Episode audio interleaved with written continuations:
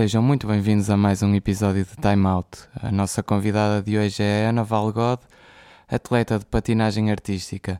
Conta com várias medalhas, seja em campeonatos do mundo ou campeonatos da Europa, e no ano 2019 sagrou-se vice-campeã do mundo e da Europa em solo dance sénior e também vice-campeã do mundo e da Europa em pares de dança também no escalão sénior. Olá Ana, seja muito bem-vinda. Olá, Frederico, uh, muito obrigada pelo convite. O que eu te queria perguntar de início era como é que começou. Como é que começou o teu gosto por patinagem? Não é um desporto muito comum e, e não é normal ver-se alguém na patinagem. Um, eu já eu iniciei aqui em Espinho com várias modalidades, pratiquei hockey em patins, uh, ginástica rítmica, trampolins e depois eu tinha jeito para o hockey e queriam me pôr na equipa um, para jogar e a minha mãe nessa altura pensou que não era o que queria para mim e procurou um clube de patinagem artística e, e foi que fui para lá. Tu agora já não praticas aqui em Espinho, certo?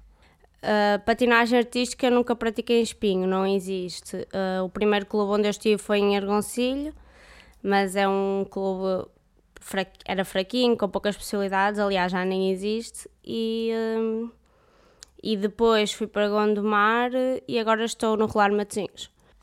Como é que funciona o teu, o teu regime de treinos e, e a tua semana? Como é que tu te organizas? Uh, depende muito se estamos em altura competitiva ou não. Um, mas pronto, maior parte do ano estou em altura competitiva e, e os treinos são bastante ocupam bastante o meu horário. Pronto, tenho que gerir uh, treinos, faculdade, depois também a parte física, ginásio à parte. Uh, sei lá, é isso. E tu, com os estudos e tudo mais, uh, ter uma ter competições internacionais é difícil de gerir? Ou como não tens competições todos os fins de semana e há algo mais programado, por ano uh, é mais fácil de... Sim, em comparação com desportos coletivos, nós não temos campeonatos todo, uh, ou provas todos os fins de semana. Um, é um bocado mais difícil porque se fosse ao fim de semana eu não, não tinha que faltar a aulas ou assim, e às vezes um, campeonatos do mundo ou da Europa que são duas semanas fora e às vezes coincide com, com, com exames Portanto, é um bocado mais complicado porque o período é mais alargado de competição. Mas fora da competição, consegues-te organizar bem em termos de treinos, ginásio e estudos? Sim, umas vezes melhor, outras pior. Uh, às vezes começo a, a, ficar um bocado estressada porque o dia não dá para tudo, mas em geral tenho conseguido fazer tudo. E qual é a tua área de estudos? Eu estudo bioengenharia na, na Faculdade de Engenharia do Porto, na FEUP. Uh, só por curiosidade, onde é que foi o, o, a tua última competição? Foi o Campeonato do Mundo, se não me engano? Uh, não, a última, este ano foi estranho. O Campeonato da Europa foi depois do Mundial, porque este ano o Mundial foi o World Roller Games, foi todos os, os desportos de roda, skate, etc. E uh, então o Mundial foi em Barcelona, e, mas a minha última competição foi na Alemanha, o Campeonato da Europa. E como é que, como é que se passa, por exemplo, se for uma semana uma semana de competição, qual é, qual é a tua rotina? Um, por exemplo, o Mundial eu estive fora de 3 de junho, de julho até 16 de julho. Um, e nós ficamos a cargo da Federação Patinagem Artística, portanto temos que nos gerir pelas regras deles apesar de ser um desporto individual, vamos numa seleção todos juntos e uh, sei lá, em altura de provas, por exemplo, nós temos treinos oficiais para experimentar o ringue, por exemplo, uma segunda, e depois a prova realiza-se no dia a seguir. Então, basicamente, vamos para o pavilhão, tem a prova, volta ao hotel, temos que estar todos lá uh, pelas regras deles, uh, fazer as refeições e não dá muito para visitar as cidades, às vezes só se formos viajar uh, uns dias depois de ter terminado a competição, mas é sempre um bom ambiente, eu gosto. Tu foste vice-campeã da Europa em pares. O teu par é o teu irmão, certo?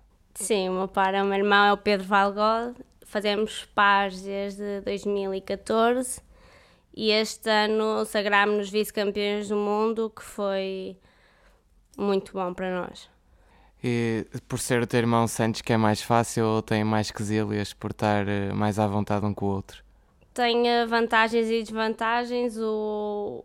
Antes, quando o par iniciou, ainda não sabíamos muito bem como nos comportar um com o outro.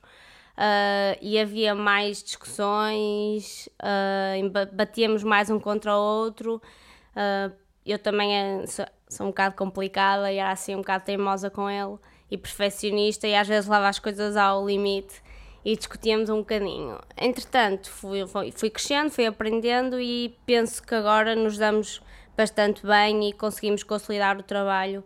É bom ter um irmão uh, a nos acompanhar, porque, primeiro, é uma experiência ótima, eu gosto imenso dele, ele de mim. Um, e depois temos alguma facilidade para, para conciliar os treinos, horários e assim. A patinagem artística não é, não é uma competição olímpica, mas penso que a patinagem no gelo é. Sim. Tu, tu, já alguma vez tiveste a, a, curiosidade de experimentar a patinagem no gelo? Assim, sem sombra de dúvida que se houvesse patinagem no gelo em Portugal eu faria, porque tem outra dimensão o desporto. E só de pensar que o meu máximo é o Campeonato do Mundo e que não tenho visibilidade quase nenhuma, se fosse um desporto olímpico, seria, seria fantástico, mas em Portugal não, não existe, infelizmente, mas era incrível. Estamos a tentar entrar, penso que em 2024 vai ser a tentativa da patinagem artística entrar outra vez para os Olímpicos. Mas uh, tens o, o, Às vezes temos no Natal e assim ah, temos aquelas pistas de gelo. Tu, tu dominas ou é completamente diferente? Sinceramente e vergonhosamente, eu só experimentei já por aí há 10 anos uma pista em Viseu e sei lá, como eu gosto, como eu patino todos os dias, ir para uma pista tão pequenina, cheia de gente, uh, com patins fracos e assim não me dá muito gosto. Eh, mas, por exemplo, uh, sentes que se, que se houvesse a, patina, a patinagem no gelo em Portugal que que tinha a mesma visibilidade que tem nos países em que é tradição? Eu penso que se, que se houvesse ao mesmo há imenso tempo e que já se tivesse uma boa construção e bons atletas, eu acho que sim, porque a patinagem artística em termos mundiais, uh, Portugal é um dos, dos países mais fortes. Portugal, a Itália, agora a América do Sul quando começa a ter um bocado de, de relevância, eu acho que sim, que ia ter. Porque em Portugal nós quase só vemos futebol e mesmo, é sendo, mesmo os esportes olímpicos em que temos atletas participantes em Jogos Olímpicos e com, com bons resultados não, não têm o devido valor e há um grande problema de mentalidade no nosso país. É, é quase só futebol e por isso é que, é que te estava a perguntar se, se achas que um dia poderás ter essa visibilidade. É assim, eu, eu acho que enquanto eu praticar, para já, nós ganha, a patinagem artística ganha um bocadinho mais de força este ano que o hockey foi campeão do mundo. Mas, por exemplo, foi muito triste, nós, nós viajámos para Lisboa de propósito com o hockey, que era para ser recebidos pela televisão, supostamente eles iam ser os campeões, os medalhados no Mundial. E chegámos a Lisboa, óbvio que só quiseram saber do, da equipa sénior do hockey e ninguém sequer falou connosco, nem nos deu os parabéns. E pronto, foi assim um bocado triste, mas já estamos habituados. Que estratégias é que vocês usam para combater isso e para divulgarem um bocado a vossa modalidade? Um, assim, não há muito que possamos fazer a não ser as nossas contas uh, sociais, o Instagram, Facebook, YouTube, também partilho imensos vídeos lá. Um, e pronto, é isso. Depois poderia-se divulgar mais, por exemplo, no, no Got Talent, já há imensos, imensas pessoas que foram lá da patinagem, uh, mas não era uma coisa que eu, que eu iria porque o Got Talent tem uma pista pequena, um, é um espaço pequeno, então não seria justo ir lá fazer uma coisa que não é a realidade e as pessoas iam ficar com uma. Eu penso que não se fica com uma boa imagem. Uh, mas pronto, é isso. E às vezes, uh, quando eu, por exemplo, em 2017, quando fui também vice-campeã do mundo na China, um, a página da RFM, o público, várias a SIC, RTP1, já tive muitos convites e já fui, portanto não me posso queixar muito. Num, num dia de competição, uh, num dia? Não, numa competição que vocês têm várias etapas a percorrer, eh, fazem várias provas ou, ou têm uma atuação e repetem-na uh, durante a prova? Não, nós temos, uh, por exemplo, a pares de dança. Eu tenho uma, dois programas, a Style Dance e a Free Dance, uh, que são executados em dias diferentes. Elas têm duração mais ou menos uma de 3 minutos, outra de 4 e, por exemplo, de manhã há o treino oficial, já estão lá os juízes para avaliar e ver os níveis daquilo que vamos apresentar, uh, e depois pela tarde realiza-se as provas. Num dia da Style Dance, depois no dia seguinte repete-se tudo para a Free Dance e está o campeonato feito. Depois vais ao Mundial e apresentas os mesmos programas, só que concorres com outras pessoas, é outro nível. Então, o que, porque é que demora tanto tempo? Porque é que demora, por exemplo, duas semanas uma competição? Uh, não demora duas semanas uma competição, porque, por exemplo, um, eu, eu não, não demorou exatamente duas semanas quando fui a Barcelona. Eu fui mais cedo para treinar com os meus treinadores que já estavam em Barcelona, porque estava a ser o campeonato dos Júniores. E eles tinham que estar lá porque nós temos atletas júniores no nosso clube, então nós, para não ficar sozinhos cá em Portugal, fomos para lá. A minha competição foi mais ou menos de cerca de 10 dias. Porquê? Porque, por exemplo, no Mundial há muitos mais treinos oficiais do que há aqui nos distritais e nacionais, como são provas mais importantes. Então, por exemplo, eu tenho um treino oficial, depois no dia seguinte é pausa, porque está a haver treinos oficiais de outras, de outras categorias, porque não é só pares de dança, há pares de dança, há dança, há pares artísticos, há livros, há, há grupos, há muitas coisas. E então eles vão intercalando e, por exemplo, eu fiz a competição de solo e entre de solo e de paz tive três dias sem fazer nada, de pausa. Por isso é que a prova se vai alongando. Isso não, não aumenta a ansiedade dos atletas? É sim, por acaso foi muito bom aqueles três dias de pausa porque nós um, ficamos completamente desgastados depois de uma, de, de uma competição e recuperar para pares foi, foi excelente, foi, foi bom. O desgaste é mais físico ou é mais psicológico? Uh, é, é das duas partes, mas o, o físico é, é muito, porque apesar de serem provas vocês podem achar que são provas pequeninas, não é? São 4 minutos, mas são 4 minutos a bombar e, e saímos lá completamente. Quer dizer, na altura supostamente estamos bem de condição física, mas ficamos bastante cansados e depois uh, a parte psicológica também pesa muito porque não sei como explicar, mas enquanto que num jogo uh, de uma hora e tal, assim, uh, a pessoa tem várias tentativas, não é? Claro que não pode estar sempre a falhar, mas nós temos que fazer tudo naquele tempo e não há outra oportunidade, não há um fim de semana a seguir. Pronto, é treinar o, o ano todo para uma prova. E, e por exemplo, vocês em 3 minutos, eh, como tu dizes, são 3 minutos sempre a bombar e, hum, como é que vocês se preparam para esses 3 minutos a nível físico em regime de ginásio? Um, a parte de cardio é muito importante, temos que. porque o, nosso desporto basicamente é cardio. Um, temos que fazer sabe, muito, corridas, não tem que ser no ginásio propriamente. Uh, e depois convém, sabe, por exemplo, eu faço paz de dança e preciso por exemplo, o meu irmão precisa de trabalhar bastante músculos das costas, braços, que é para não se lesionar, tem que pegar em mim. E eu tenho que trabalhar muito, por exemplo, o abdominal, braços, porque pronto, o desporto, as posições não se adquirem se eu não tiver força no meu corpo e, portanto, temos que trabalhar músculos específicos. Uh, pernas é bastante importante, como devem compreender, porque é lá que estão os patins e temos que ter força para, para suportá-los. Quantos treinos é que vocês fazem de patinagem e quantos treinos é que vocês fazem de ginásio e condição física? É sim, o, a patinar, de patinagem fazemos cerca de seis treinos.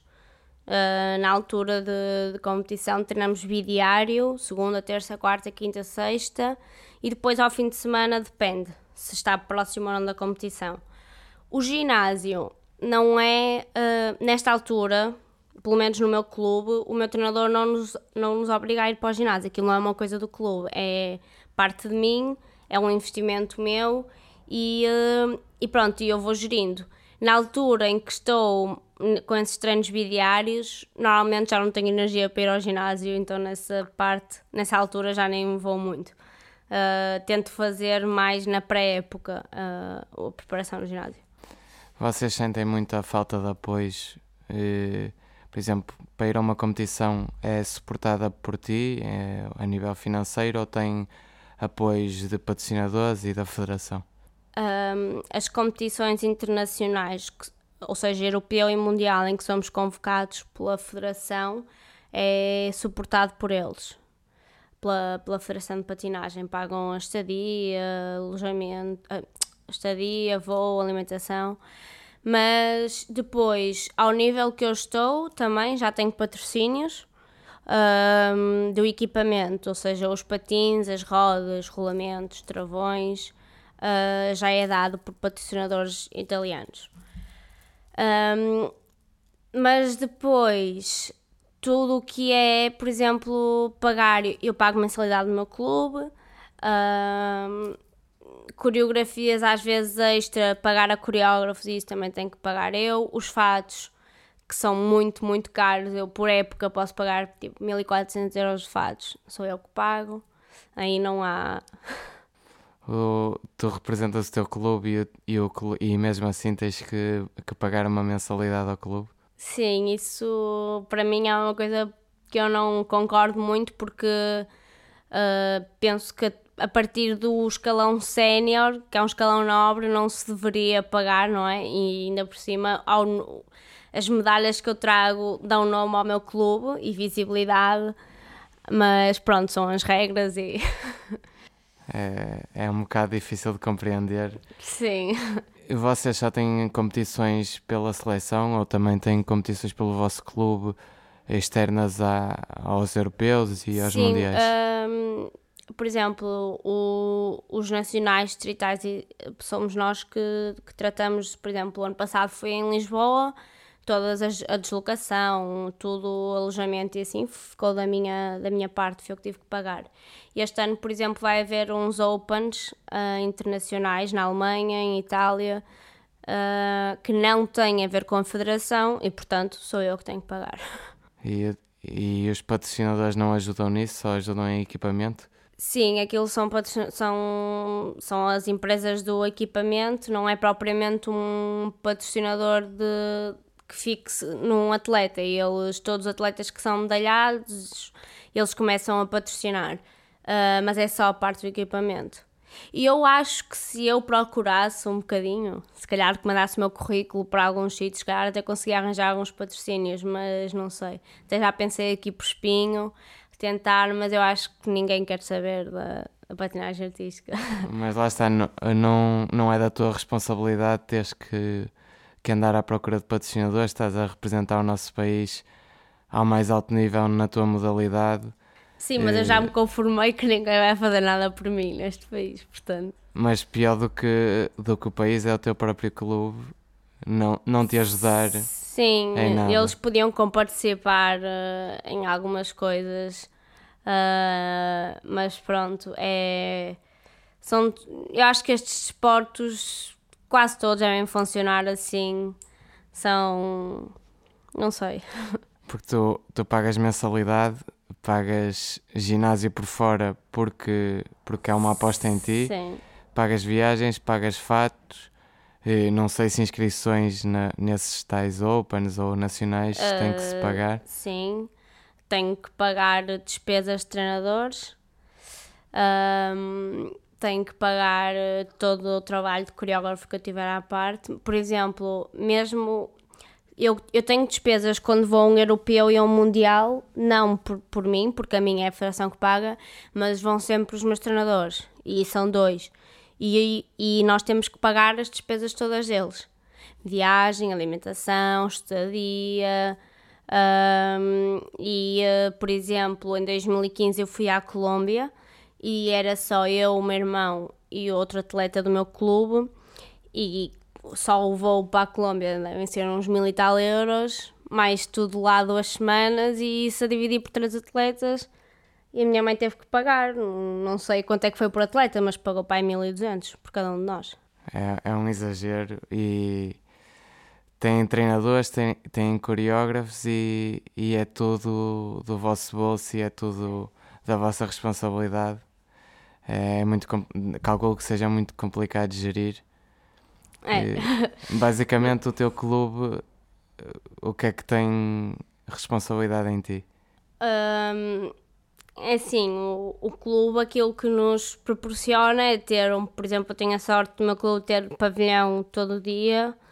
Ah, sempre que eu quiser ir treinar vou e não tenho que pagar. Há muito, só para, para perceberem que há muita gente que, para além disto tudo, quando quer treinar, paga por hora para o pavilhão. Mas vocês pagam a, a tal mensalidade. Mas esses atletas pagam mensalidade e depois que, quando querem treinar e o pavilhão às vezes é, é da Câmara ou assim, não tem muito- muita disponibilidade, ainda tem que pagar à parte. E Ah, esses atletas pagam a modalidade para quê? Basicamente. Sei lá, eu acho, lá está, este desporto eu acho que é preciso gostar-se muito, é mesmo uma paixão, não, não pode haver aqui. hum, quantas vezes eu já pensei, olha, se tivesse no desporto qualquer, ou os meus amigos que jogam uh, vôlei ou não sei o quê, e nem sequer estão na primeira divisão e recebem, e eu fico tipo um bocado triste por pensar que, que sai tudo de mim, mas sei lá, é um gosto. e então Foi a uma, minha escolha. uma modalidade que poderá vir a ser olímpica eh, é impossível de se viver através dessa mo- modalidade e, e Sim, tem que não, se eu não podia. Muitas vezes as pessoas perguntam-me se eu queria ser patinador, patinadora profissional. Isso em Portugal não existe. Não, eu, se fosse patinadora, não, não recebia a vida, não é? Se for treinadora, e agora até tenho feito, feito bastante estágios, coreografias e assim, aí eu recebo muito bem, porque. ah, não tendo um clube, sendo treinadora num clube, mas fazendo estágios para fora, coreografias para fora. Ah, mas como atleta, não, nunca na uma vida. modalidade olímpica que é, que é dispendiosa. eh, acho que estamos um bocado no mau caminho. É assim, se ela fosse olímpica, acho que as coisas iam mudar. Ela não é olímpica por causa do, do hóquei em patins, porque a federação é toda a mesma, não sei se sabes. E hum, quando o hóquei entrou, estava a fazer o teste para entrar nos Jogos Olímpicos há algum tempo, houve hum, porrada no jogo entre, eu acho que foi Portugal e Espanha, não tenho certeza.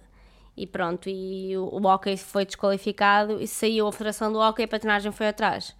Por isso é que nós não estamos nos Jogos Olímpicos. Mas estão a tentar para 2024 e não consigo compreender como é que. Eu também não, mas eu acho que 2024 também já não patino, portanto. Quais são as tuas perspectivas para o futuro a nível profissional?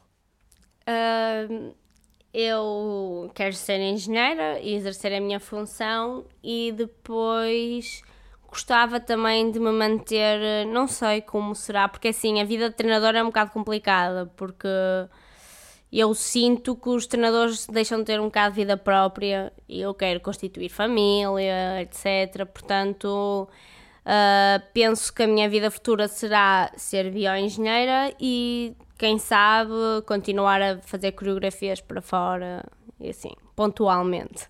Se tu estivesses numa, numa entrevista de emprego e tivesses que te descrever enquanto atleta, por exemplo, para um patrocinador, apresentar o teu currículo, que descrição de ti é que farias? Ahm, dizia que tinha bastante espírito de sacrifício, uh, empenhada, respeitadora, um, humilde, trabalhadora e acho que é isso. e simpática.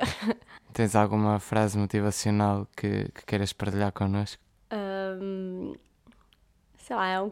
nós caímos sempre a dizer a mesma coisa, que é nunca desistam dos seus sonhos. Uh, não sei, acho que é. Hum, não vale a pena fazer uma coisa que, que por causa que os pais gostam, assim, acho que tem que, tem que partir de nós.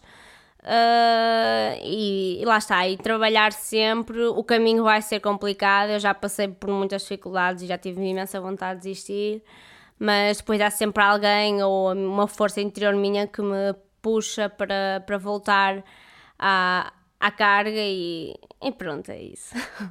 O tempo chegou ao fim. Eu queria te agradecer por, por teres vindo e dares um bocado a, a conhecer a tua história e a tua modalidade e queria desejar muito sucesso para, para o futuro. Obrigada, obrigada pelo convite e que também tenhas muito sucesso com este teu projeto. Parabéns. Obrigado.